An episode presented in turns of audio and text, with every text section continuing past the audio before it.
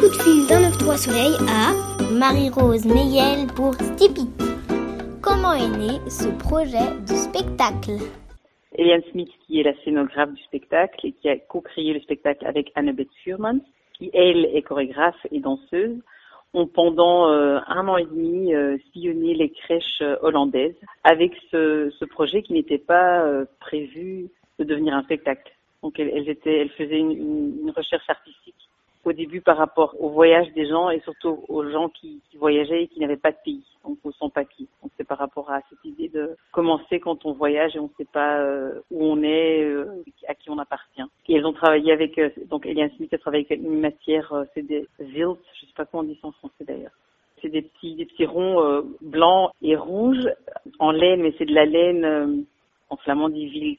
C'est le, le, matériel qu'ils utilisent et qui a, qui a développé cet univers euh, un peu euh, féerique, on va dire, dans lequel les deux performeuses se déplacent et interagissent.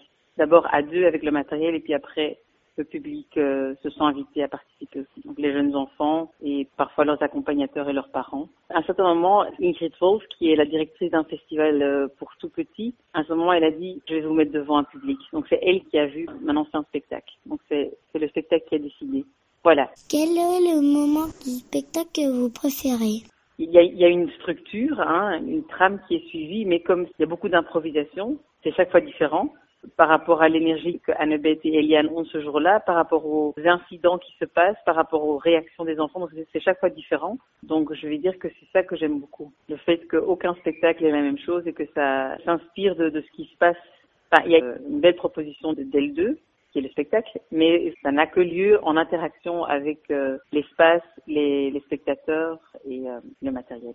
Donc c'est ça que j'aime bien, je pense, le fait que c'est chaque fois différent et une surprise. Avez-vous un souvenir de tournée? Oui, l'année passée, on était euh, au festival Première Rencontre et on a joué à Cergy. Et on a logé dans un, une super, une ferme renouvelée, puis on s'est promené dans la, la nature française donc je veux dire que ce qui est beau avec ce spectacle, c'est qu'on qu découvre la France et euh, sa nature splendide.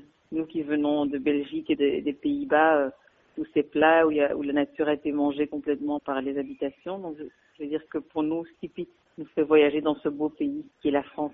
C'est quoi votre premier souvenir de spectacle?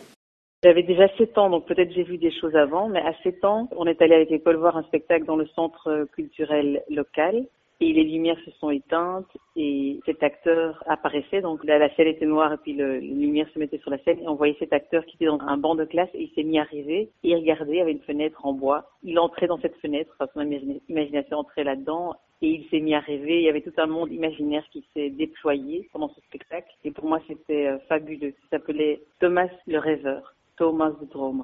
Quel animal sommeille en vous? Je pense que c'est un lion, donc c'est un animal sauvage un lion qui vit en Afrique n'est pas dans un zoo euh, en Belgique. Il aime courir dans la nature et parfois il se fâche très fort. Parfois j'explose, je, je rugis, on va dire, et j'arrive pas à me retenir. En tant qu'humain, c'est un peu embêtant, mais voilà.